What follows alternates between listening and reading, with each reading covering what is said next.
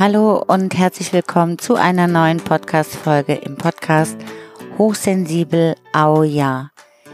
Der Podcast für ein Jahr zu dir und ein Jahr zum Leben.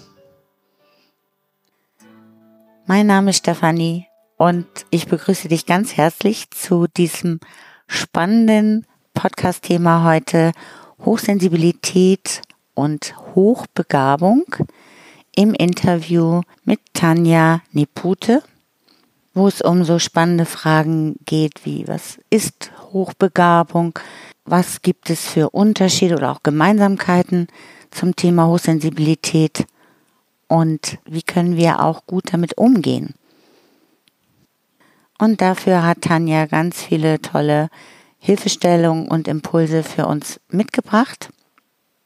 Und darüber hinaus auch aufgrund ihrer eigenen Geschichte wertvolle Tipps auch oder auch ein Verständnis für uns selbst zu bekommen, um sowohl die Hochsensibilität als auch die Hochbegabung als etwas Bereicherndes zu erleben. Und vielleicht bist du noch gar nicht früher auf die Idee gekommen, hochbegabt zu sein merkst aber immer mal wieder, dass du dich auch unterscheidest von anderen in diesem kognitiven Bereich, dass du Dinge zum Beispiel ganz schnell verstehen kannst, dass du einen großen Wortschatz hast, das ist auch so ein Merkmal, oder vielleicht ein besonders gutes Gedächtnis, dass du immer Lust hast, was Neues zu lernen und ganz neugierig durch die Welt läufst. Oder du hast schon oft zu hören bekommen, Jetzt denk doch nicht immer so viel nach. Musst du denn immer alles so genau wissen? Oder wurdest vielleicht sogar als Nervensäge bezeichnet? Das können schon so Merkmale sein und da gibt's noch mehr Anzeichen und vor allen Dingen auch ganz viele spannende Inspirationen von Tanja. Ich wünsche dir jetzt viel Freude mit diesem Gespräch und vielleicht auch neue Erkenntnisse, berührende Momente und dann freue ich mich sehr, wenn du mir davon berichtest auf all unseren Kanälen, Instagram, Webseite, Facebook, YouTube und damit wir uns austauschen können. Denn mich hat auch einiges sehr bewegt. Und wenn dir dieses Thema gefällt, dieses Interview auch gut gefallen hat, dann teile es gerne mit anderen Menschen, für die es auch hilfreich sein könnte. Und jetzt viel Spaß beim Zuhören. Ich begrüße heute ganz herzlich Tanja Nipute zum Interview. Tanja, die Mentorin. Hallo, schön, dass du da bist. Ja, wunderbar. Danke dir für die Einladung. Ich freue mich sehr. Ja, weil du nämlich eine Expertin bist für Hochbegabung und Hochsensibilität. Ja. Und da bist du mir aufgefallen bei Instagram. Und ich freue mich jetzt sehr auf dieses Interview, weil ich selber gar nicht aus diesem Bereich komme und mich noch nie so richtig tiefgehend mit dieser Thematik beschäftigt habe und freue mich jetzt sehr, dass du uns was dazu erzählen kannst. Vielleicht kannst du dich als allererstes mal vorstellen, mhm. wer du bist, was du so genau machst, damit die anderen dich auch kennenlernen. Ja, wer bin ich? Hast du mir ja schon wunderbar vorgestellt. Tanja Niputin, ähm, Tanja die Mentorin. Und immer wenn ich das noch sage, äh, läuft es mir so ein bisschen puh, ziemlich großspurig, äh, mutig, aber es fühlt sich gut an. Also ich war vorher Blickwinkel-Counseling jahrelang, ähm, aber brauchte dann was Neues und was warst du? Äh, das habe ich eben nicht. Blickwinkel-Counseling. Blickwinkel-Counseling hieß meine Praxis früher. Ach so. Und irgendwann habe ich mich einfach so weit verändert, stelle mich jetzt einfach mehr als Persönlichkeit auch ähm, wirklich in, in, in Spotlight und ähm, auch eine spannende Geschichte. Und äh, ich bin seit 2008 in eigener Praxis tätig als ähm, pädagogisch-therapeutische Beraterin, Counselor, Coach. Zuerst angefangen habe ich damals mit äh, dem Thema psychosoziale Ernährungsberatung mhm. und biografische Ernährungsberatung und bin dann durch die Themen meiner eigenen Kinder äh, in den äh, ja, Themenbereich der Hochbegabung und der Hochsensibilität gekommen. Und seitdem in dem Umkreis, wo ich gelebt habe, gab es relativ wenig fachkompetente Begleitung und Beratung. Und da musste ich mich dann selber fit machen, mhm. gefühlt. Und irgendwann kam ich dann auf den, auf den Zug, Mensch, es gibt so wenig Begleitung für Erwachsene, für späterkannte hochbegabte Erwachsene, für Eltern hochbegabter Kinder. Mhm. Viel gibt es für Kinder, ja, und für Eltern, für ihre Kinder, die beraten werden. Aber für hochbegabte Erwachsene in ihren Themen sich dort wiederzufinden, das gibt es nicht so auf dem Markt. Und da habe ich gesagt, okay, das ist äh, meine Aufgabe, das ist mein Platz. Und du fühlst dich da jetzt auch richtig wohl? Ja. Schön. Das ist auch entscheidend. Und da du jetzt die eigenen Erfahrungen gemacht hast, kannst du die Menschen da sicherlich wunderbar unterstützen. Was mich jetzt als erstes nochmal interessiert, ist die Verbindung von Hochsensibilität und Hochbegabung. Du hast gesagt, mhm. da ist gar nicht so ein großer Unterschied. Kannst du uns das mal ein bisschen näher erläutern? Ähm, ja, warum ich das zum einen sage, ist meine ureigenste persönliche auch Erfahrung, weil ich selber beides bin. Ich bin hochbegabt und hochsensibel. Und auf fachlicher, wissenschaftlicher Ebene sind sich, ähm, ja, ist sich die Fachwelt noch nicht so einig. Es gibt die eine Seite, die sagt, Hochbegabung, Hochsensibilität sind zwei komplett voneinander getrennte äh, Phänomene. Und dann gibt es ganz, ganz viele Menschen, Praktika, wirklich aus der beraterischen Tätigkeit, die sagen, es ist eigentlich ein und dasselbe mit der einen und derselben physiologischen Grundvoraussetzung, der biologischen Grundvoraussetzung, dass das Nervensystem einfach anders ausgebildet ist mhm. und nur zwei verschiedene Aspekte hat und abbildet. Und wenn man in die Praxis mal reinschaut, ich bin der tiefen Überzeugung, es gibt, also man sagt ja, dass Hochsensible sind 20, 25 Prozent ne, eines mhm. äh, Geburtenjahrgangs und Hochbegabung sind ebenso um die drei Prozent. Ist statistisch bewiesen, ja, diese drei Prozent, das ist, man muss dann IQ über 130 haben, da gibt es standardisierte Tests, also das ist wissenschaftlich zementiert und festgesetzt. Dass allerdings diese 130, dieser Wert, dass der relativ, wie sagt man so schön, ähm, ist einfach so festgelegt worden, weil der Abstand von normal bis hochbegabt ist mit diesen zwei Standardabweichungen groß genug. Da sagen wir mal 130. Ich glaube, in den USA liegt der Wert zum Beispiel bei 120, diese Grenze. Ja, wir reden jetzt von IQ, ne? IQ, genau, Hochbegabung. Wann ist man hochbegabt, wann nicht? Mhm. Bei einem Wert äh, getestet in einem standardisierten ähm, psychologischen Test. Ein Wert von 130 und normal begabt, wie die allermeisten Menschen sind, liegt bei 100. Mhm. So, das hat was mit Mathematik und statistisch zu tun, Normalverteilung. Und bei dem Thema Hochsensibilität, wie gesagt, sagen wir ja 20, 25 Prozent. Spannend ist, wenn man den Wert der Hochbegabung, wenn man sagt, der fängt nicht bei 130, sondern bei 120 zum Beispiel an. Bei einer höheren Begabung, ähm, da sagt man im Deutschen, ist es eine überdurchschnittliche Begabung. Der liegt bei 120 und da liegen wir bei 20 Prozent der Bevölkerung. Mhm. 20 Prozent. Hm. Also, finde ich ganz, ganz spannend. Die Korrelation ist nicht bewiesen, natürlich nicht. Wir haben einfach noch zu wenig Forschung auf dem Bereich. Und ich finde das sehr, sehr spannend. Und es gibt zum Beispiel, das kennst du auch, es gibt viele Menschen, die mit dem Thema Hochsensibilität in Berührung kommen, die sagen, boah, ich erkenne mich wieder. Ja, das mhm. bin ich. Holla die Waldfee. Puh, es gibt endlich einen Namen dafür. Ich bin gar nicht krank, ich bin gar nicht gestört. Ja, es gibt eine Schublade, die gut tut. ja, so kann man es nennen. Genau, in dem Bereich Hochbegabung ja nur auch also äh, die Menschen tun sich leichter zu sagen, ja stimmt, ich bin hochsensibel, aber zu sagen, ich bin hochbegabt, da werden wir Menschen uns mit Händen und Füßen gegen. Mm. Warum auch immer, finde ich spannend.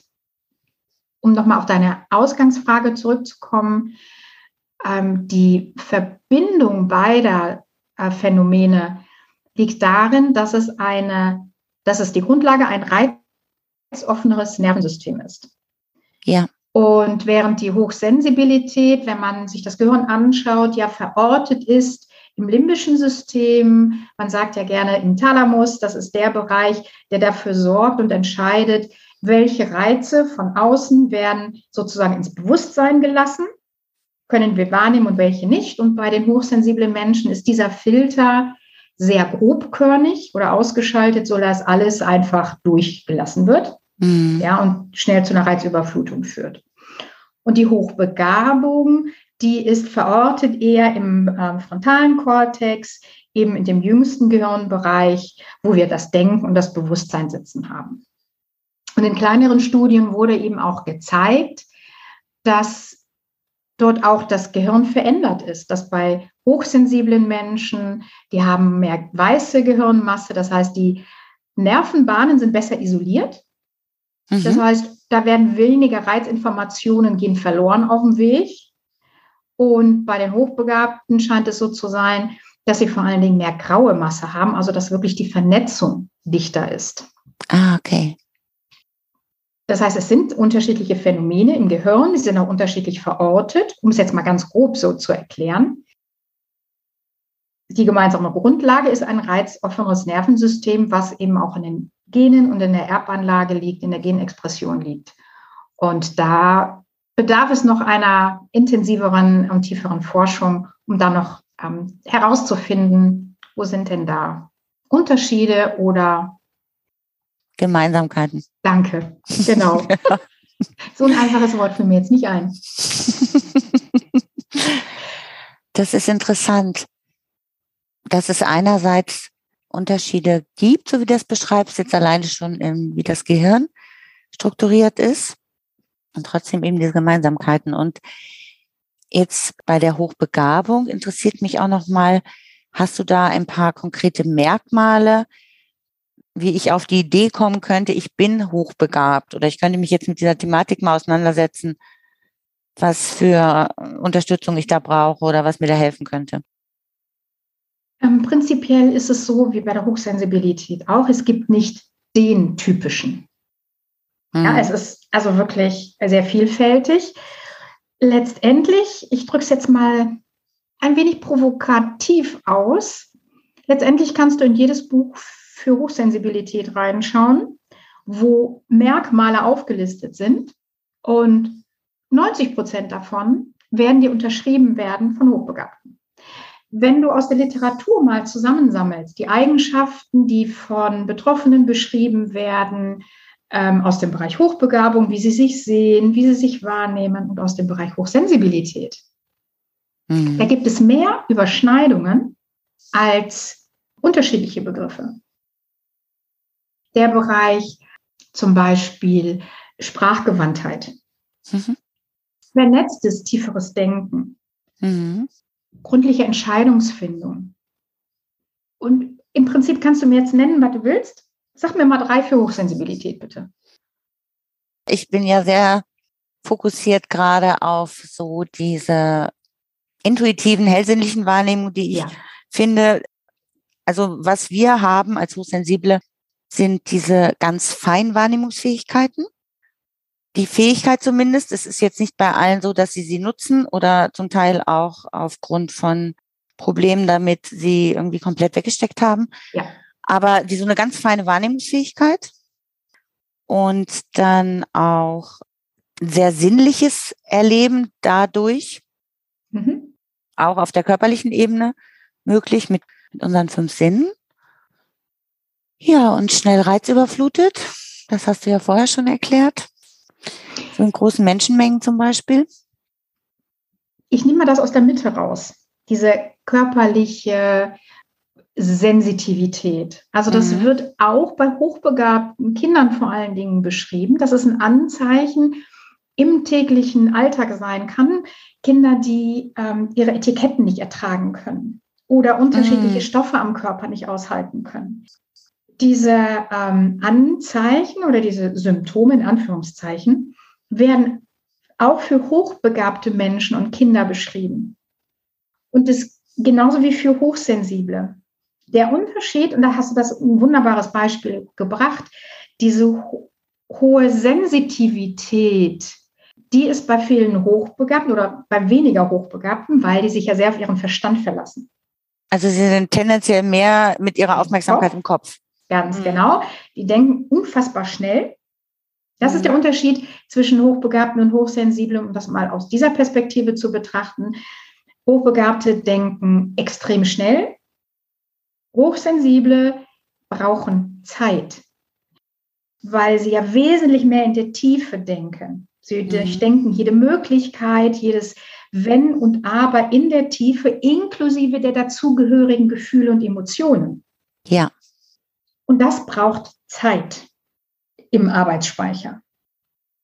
Ähm, Hochbegabte, die sich, wir reden hier dann von dieser kognitiven Hochbegabung, die wirklich im Bewusstsein stattfindet, da passiert alles blitzschnell. Die haben eine Aufgabe, die haben sofort eine Lösung parat. Also ich finde das bei mir auch so spannend, bei mir selbst zu beobachten. Ich bin zum Beispiel jemand, du, du sagst mir drei Probleme, die du hast, und ich brauche keine Minute und ich kann dir für jeweils jedes Problem nenne ich dir fünf Lösungsansätze. So. Brauche ich überhaupt nicht nachdenken, das geht rucki-ducki-duck. Ja? Mhm. Und gleichzeitig Entscheidungen zu treffen, fällt mir unfassbar schwer. Mhm.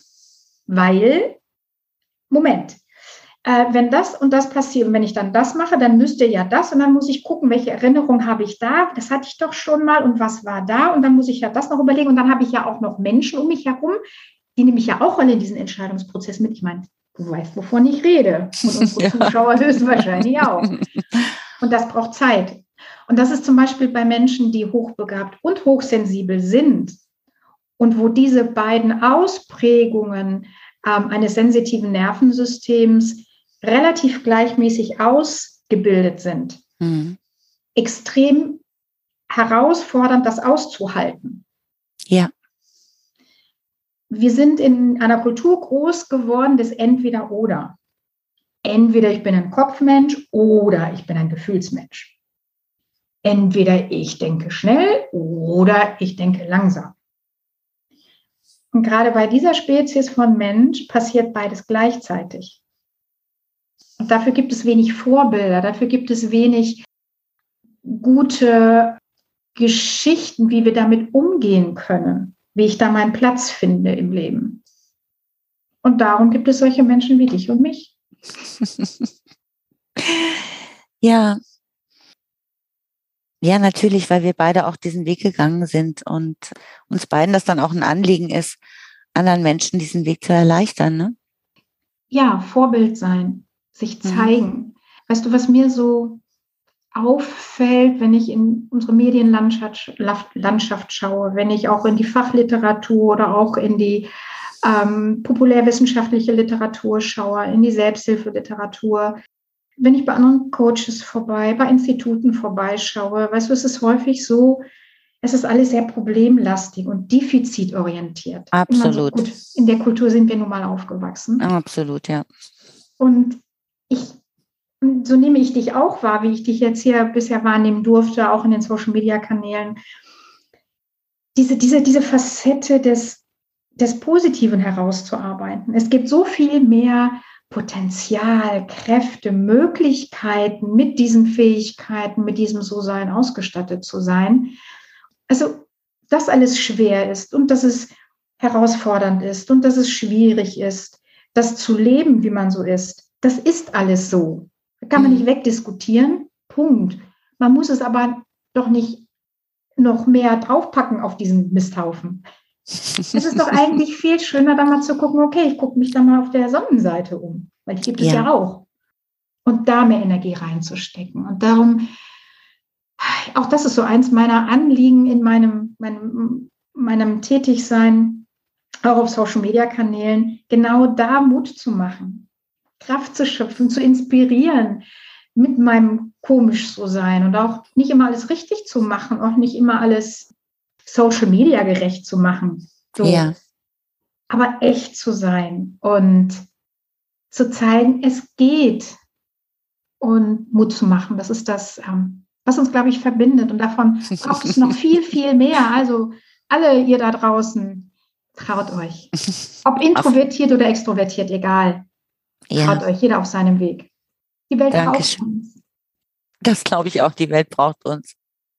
Oh, das ist ganz schön, vielen Dank. Und es, es stimmt auch, ich nehme dich auch so wahr, wenn ich auf Social Media was von dir gesehen habe. Das ist sehr energiegeladen, sehr positiv. Und, und das macht Mut, ja. Wir haben beide, glaube ich, auch alle möglichen Schwierigkeiten erlebt und wissen jetzt aber auch, was es alles Schönes daran gibt. Und das Witzige ist ja bei mir, dass ich von Anfang an als Kind, als Jugendliche immer schon gedacht habe, nee, das ist toll.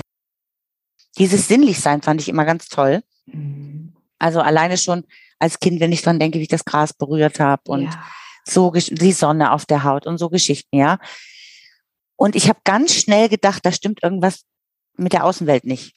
Und das finde ich ganz witzig, weil ich oft gehört habe von anderen in dieser Problematik, die ich auch erlebt habe dann natürlich, die ganz schnell gedacht haben, nee, dann stimmt jetzt was mit mir nicht. Also ich habe das auch gedacht, aber es gab gleichzeitig immer diesen positiven Aspekt im Erleben. Ja, ich habe da ganz viel Glück gehabt, glaube ich, mhm. so auf die Welt gekommen. Aber das weiterzugeben, das finde ich so schön. Ich finde das jetzt nochmal ganz spannend. Du hast gesagt, du bist über deine Kinder dahin mhm. gekommen. Wie hat sich das geäußert, also in der Problematik in Bezug auf die Hochbegabung zum Beispiel, dass du gedacht hast, okay, da ist was, da muss ich mich jetzt mal drum kümmern? Naja, bei meinen Kindern, also meine große Tochter, die ist ähm, jetzt 24, die kleine wird am Samstag 23. Ähm, die große, also ich meine, ich kannte es ja nicht anders und die war im Kindergarten noch völlig normal und ja, man hat ein bisschen früher gelaufen, ein bisschen früher gesprochen, was, ne, alles mhm. wunderbar. Grundschule war noch okay und dann dritte, ja, vierte Klasse und dann weiterführende Schule fingen die Problematiken an. Und ich will da gar nicht so weiter drüber viel erzählen, weil es auch hier um die Privatsphäre meiner Tochter einfach geht. Was ich aber sagen möchte, ist, ich habe erlebt, was es bedeutet, seine Tochter fast zu verlieren. Ui. Ui, ähm, sie ist an ihrem So-Sein fast zerbrochen. Weniger aber wirklich an ihrem So-Sein, mehr an diesem System, in dem sie für sich keinen Platz gefunden hat. Und da meine große Tochter so ein Mensch ist, das Scheunentor ist auf, aber daneben ist eine Stelle in der Wand, da will sie durch. Die geht nicht durchs Scheunentor. Ja? Ähm, und das hat mir wirklich gezeigt, wie, ich formuliere es jetzt auch mal drastisch, wie kaputt unser Bildungssystem ist, mm. wie mhm. krank. Ja. Ich bin daran selber daran zerbrochen, weißt du, weil du als, wenn du als Mutter siehst, dass du dein Kind fast verlierst und du bist schuld. Du konntest sie nicht retten, du konntest ihr nicht helfen.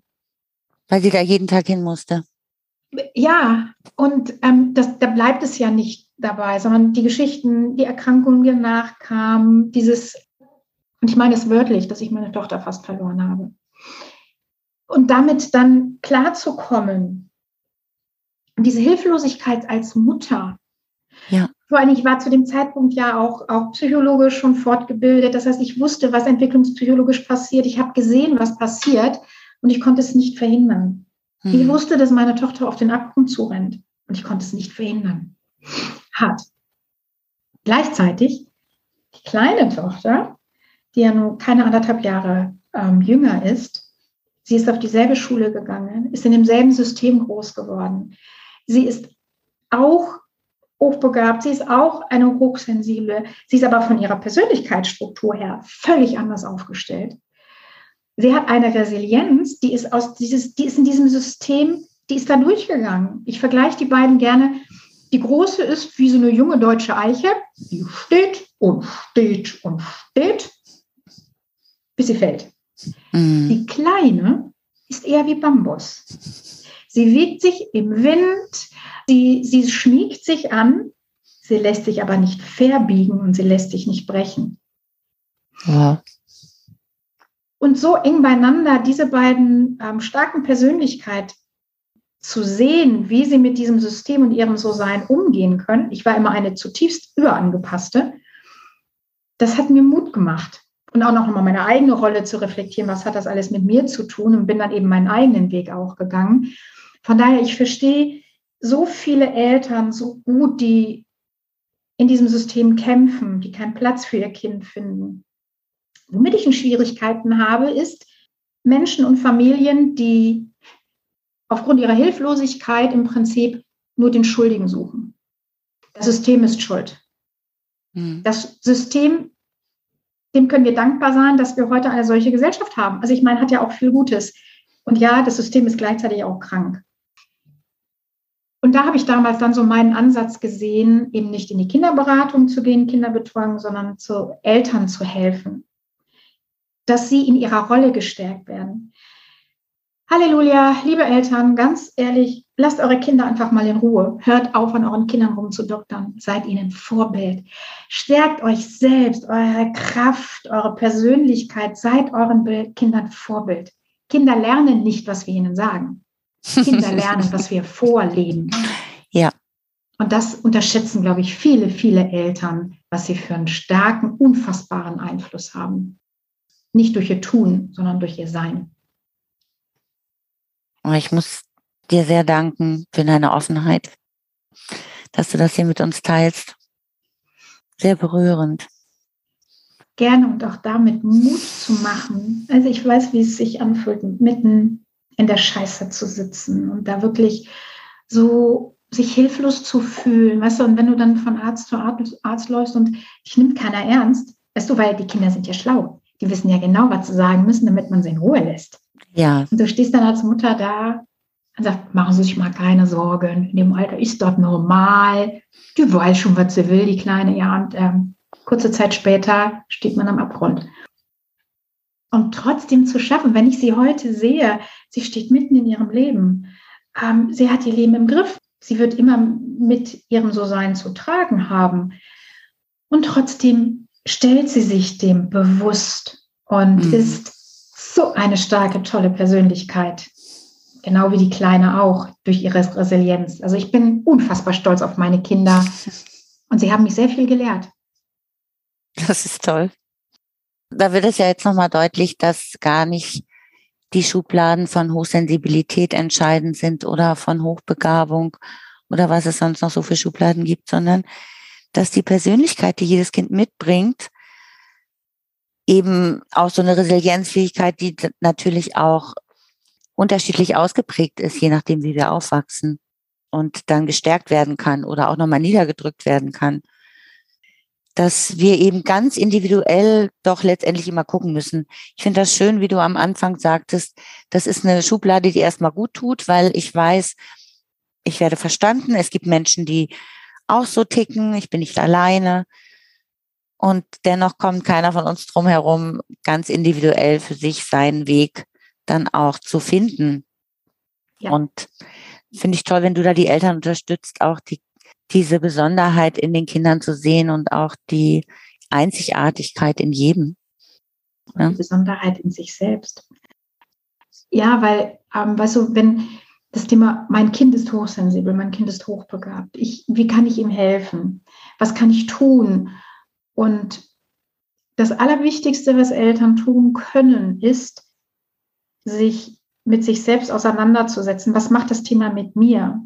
weil mhm. das Kind spürt das, die Familie spürt das. Mhm. Zu sagen, das ist deine Hochbegabung, das ist deine Hochsensibilität, hat ja nichts mit mir zu tun. Fördert ja noch und stützt ja in dem Moment nochmal, ah, ich bin anders als die anderen. In dem Bild der Schubladen zu bleiben, ich, ich arbeite gerne mit dem Bild der Kommode. Wir sind darin trainiert, die Schubladen zu befüllen. Und wenn die eine Schublade mir nicht passt, also hier ist eine extra Schublade, da wo nichts reinpasst, und jetzt passe ich in die Schublade Hochbegabung rein. Und jetzt passe ich vielleicht mal in die Schublade Mutter rein, Nachbar rein, so.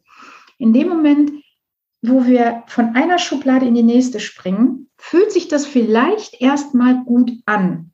Die ist etwas bequemer, da ist vielleicht ein bisschen mehr Platz drin, aber es ist und bleibt eine Schublade. In dem Moment, wo ich mir aber erlaube, aus dieser Schublade rauszusteigen und mich vor diese Kommode zu stellen, denn ich bin nicht Inhalt dieser Schublade, sondern ich bin der Besitzer dieser Kommode. Und ich habe die Möglichkeit zu wählen. Welche Schublade tut mir heute gerade mal gut? Oder aus welcher Schublade nehme ich mal welche Ressource raus? Mhm. Das ist ein ganz anderes Bild. Das ist, ich bin ja nicht nur hochbegabt, ich bin nicht nur hochsensibel. Ich hm. bin so viel mehr. Und das ist so mein Ansatz in meiner Arbeit. Letztendlich hast du deine, dein besonderes So-Sein erst dann wirklich angenommen und es verarbeitet, wenn es dir egal ist, wie es heißt. Wenn es dir egal ist, hochbegabt bloß sein, ist mir doch egal. Bin halt so. Ja. Ich gehe damit um. So. Ja. Dann hast du es erst integriert. Und das ist das Ziel meiner Arbeit. Und letztendlich das Ziel, mich überflüssig zu machen. Gut, da muss ich mir einen neuen Job suchen, aber Halleluja, wenn man mal das geschafft hat. Hey.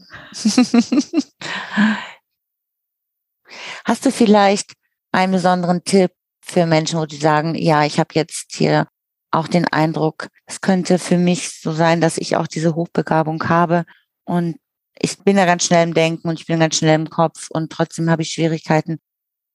Was wäre so der erste Schritt, die erste Möglichkeit, um damit mehr in Frieden zu kommen? Den Gedanken erst einmal zulassen, dass es so sein könnte und sich selbst zu beobachten. Mhm. Sich wirklich zu beobachten, warum wehre ich mich so dagegen oder was spricht dagegen? Sich wirklich mal auch einzulesen in die Literatur.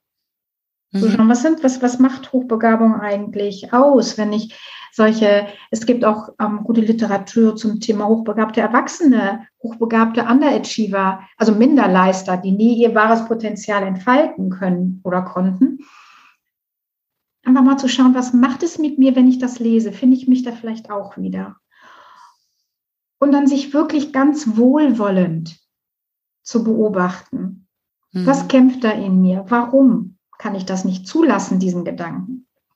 Ich würde noch nicht mal sagen, ich würde nicht pauschal empfehlen, immer sofort einen Test zu machen oder so. Das auf keinen Fall. Sondern wirklich sich zu beobachten und sich damit auseinanderzusetzen. Was macht das Thema mit mir? Und warum? Und was könnte mir helfen als nächsten Schritt, dass es mir damit besser geht? Und es nicht gleich ad acta legen oder ablehnen ne, oder so Tür zu machen, sondern zu, einfach wirklich zu beobachten. Hm, danke. Ja, wenn du das so erzählst, kommt mir auch dieser Gedanke, dass wir ja alle mehr oder weniger auch damit aufwachsen oder aufgewachsen sind, uns nicht so sehr in den Vordergrund zu stellen und nicht so sehr in unserer Größe zu sein, ja. Das ja. ist ja ein ja. Riesenthema. Was glaubst du, was das für mich eine Herausforderung war und wirklich ein Quantensprung aus meiner Komfortzone raus? mich so zu zeigen, wie ich mich jetzt zeige. Weil ich bin auch, wie gesagt, meine erste Praxis habe ich Blickwinkel Counseling genannt, weil ich bin ja nicht wichtig. Mein Thema ist wichtig. Meine Arbeit ist, aber ich bin doch nicht wichtig. Der Klient ist wichtig. Aber ich bin überhaupt nicht wichtig. Mhm. Bis ich verstanden habe, ganz ehrlich, das ist Bullshit. weil ich, ich als Mensch wirke doch in der Arbeit mit meinen Coaches, mit meinen Klienten. Ich bin die Brücke zwischen der Frage meines Klientes, warum er bei mir ist, und seiner Antwort, die er findet. Ich bin mhm. die Brücke. Natürlich bin ich wichtig. Allein der Satz, wenn ich das jetzt so sage, ich bin wichtig, puh, da, kommt, da sitzt gerade hier so einer auf der Schulter. Äh, das bist du aber ganz größenwahnsinnig. Also ja, dann kommen Bist auch, du ganz größenwahnsinnig, genau. genau. Die ganzen alten Muster auch nochmal, ja. halt dich schön klein. Wer glaubst du eigentlich, dass du bist? Weißt du, und ich bin jetzt seit über 20 Jahren, ja, 20 Jahre bin ich jetzt in der, in der Persönlichkeitsentwicklung, auch in meiner ganz persönlichen. Und immer noch wirken diese alten Muster und diese alten Glaubenssätze. Ich kann nichts, ich bin nichts, ich tauge eh nichts. Ja, mhm. wenn mal irgendjemand rausfindet, dass ich sowieso nur eine Hochstaplerin bin, mhm. ja, wenn das mal jemand rauskriegt, so, ich beobachte das und ich lächle mir dann selbst zu. Ich bin da ganz wohlwollend mit mir ähm, und lasse zu, dass ich eben wirksam bin und dass ich was zu geben habe und zu schenken habe und dass ich wirksam bin und dass es einen Platz da draußen gibt für mich.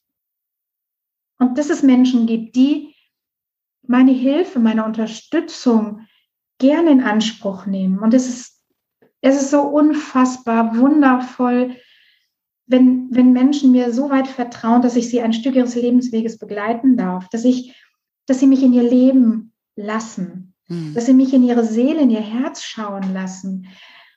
das ist so ein Geschenk, dass ich dafür auch noch bezahlt werde. ja, dass ich diese Geschenke annehmen darf. Und jeder Prozess ist ja auch ein, ein Prozess, den ich ja nun mal auch mitmache. Ja, als Coach ne, bist du überall, wird dir überall beigebracht, du musst schließlich Distanz wahren und du bist ja professionell. Ja, und trotzdem bin ich ein Mensch und trotzdem mhm. gehe ich in Verbindung und ich lerne so viel von meinen Klienten. Und das ist der schönste Beruf der Welt. Schön. Ich finde das Wort Wohlwollen, das hast du jetzt ein paar Mal benutzt, ja. das ist so wichtig. Und da hätte ich jetzt einfach abschließend nochmal die Frage, hast du da einen Tipp? Was hat dir geholfen, anzufangen, wohlwollend auf dich zu schauen? Was hat mir geholfen, dass ich zulassen konnte, wohlwollend mit mir zu sein? Ähm, Selbstrespekt, dass ich angefangen habe, mich selbst wertzuschätzen, dass ich angefangen habe, mich morgens im Spiegel selbst anzulächeln. Mhm.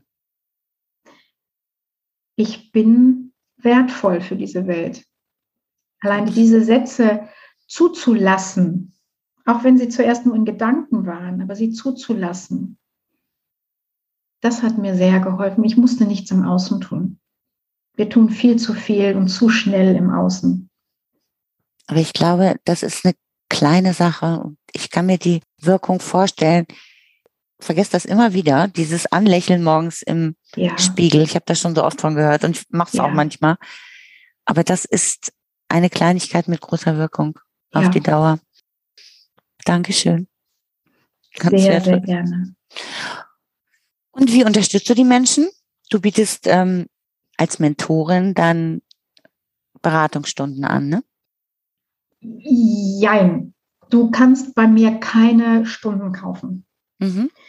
weil ich davon zutiefst überzeugt bin, dass du einen Prozess brauchst. Mhm. Ja, was du bei mir zum Beispiel kaufen kannst, was ich anbiete, ist, ähm, wenn du sagst, was ich brauche ab und zu nur manchmal einen Gesprächspartner für eine Stunde. Ne? Dann kannst du so ein Kontingent kaufen äh, und dann für ein halbes Jahr oder dreiviertel Jahr sozusagen dann wie so eine Zehnerkarte abberaten lassen dich.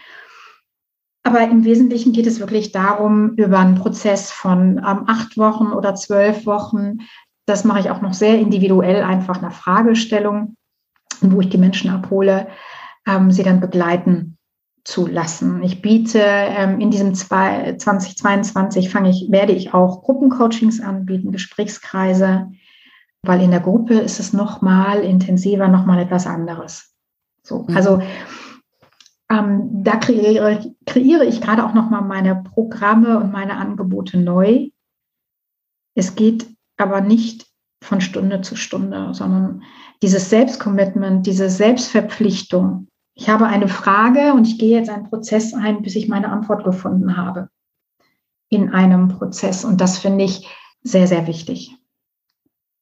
Und ich habe natürlich auch eine offene Sprechstunde. Also das finde ich zum Beispiel, da, da, freue ich mich total drüber, dass ich dienstags abends ähm, offene Sprechstunde habe. Da kannst du einfach anrufen, ohne Voranmeldung, kostet auch nichts, äh, wenn du Fragen hast und ähm, ja, einfach mal neuen Input und neue Impulse brauchst. So sehr, sehr niederschwellig, finde ich auch wichtig, weil ich glaube, viele Menschen unterschätzen die Wirkung von Coaching, weil es einfach auch viel Verwirrung gibt auf dem Markt. Der Markt ist zu groß, es gibt wenig Qualitätsstandards, mhm. Maßstäbe und der Markt ist unübersichtlich. Und ähm, ich möchte den Mut machen, Coaching, Beratung ist so wichtig und so wertvoll. Und das sage ich nicht nur, weil ich selbst eine bin, sondern weil ich sie selbst genießen durfte. Das heißt, jeder, der sich dafür jetzt interessiert, der findet die Möglichkeit, dich zu kontaktieren in den Shownotes. Genau, in den Show Notes. Ähm, komm mal mir auf Instagram vorbei oder auf meiner Homepage tanjadimentorin.de und äh, Facebook findest du mich auch. Schau einfach da vorbei. Wenn du willst, dann findest du mich. Gerne. Vielen, vielen Dank, liebe Tanja. Das war ein wunderschönes Gespräch. Ich danke so sehr. Es hat mir sehr gefallen. Es tat sehr gut. Danke. Schön. Tschüss.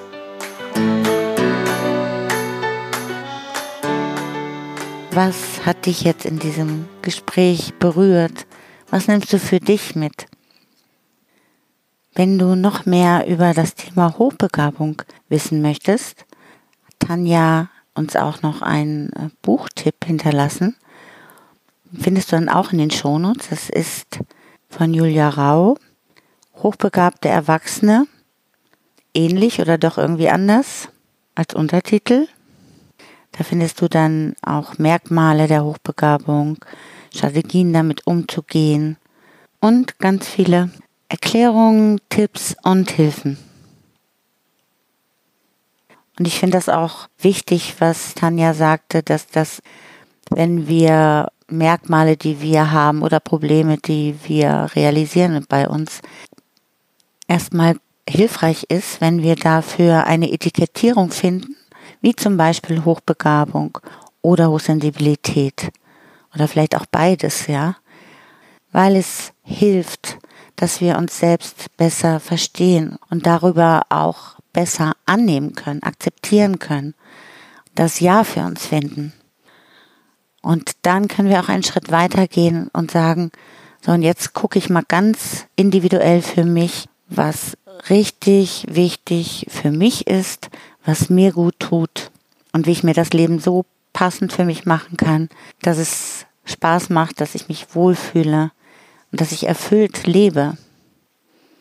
Denn das ist absolut auch möglich mit Hochsensibilität und mit einer Hochbegabung. Das ist ja auch alles immer für irgendetwas gut. Davon bin ich zutiefst überzeugt.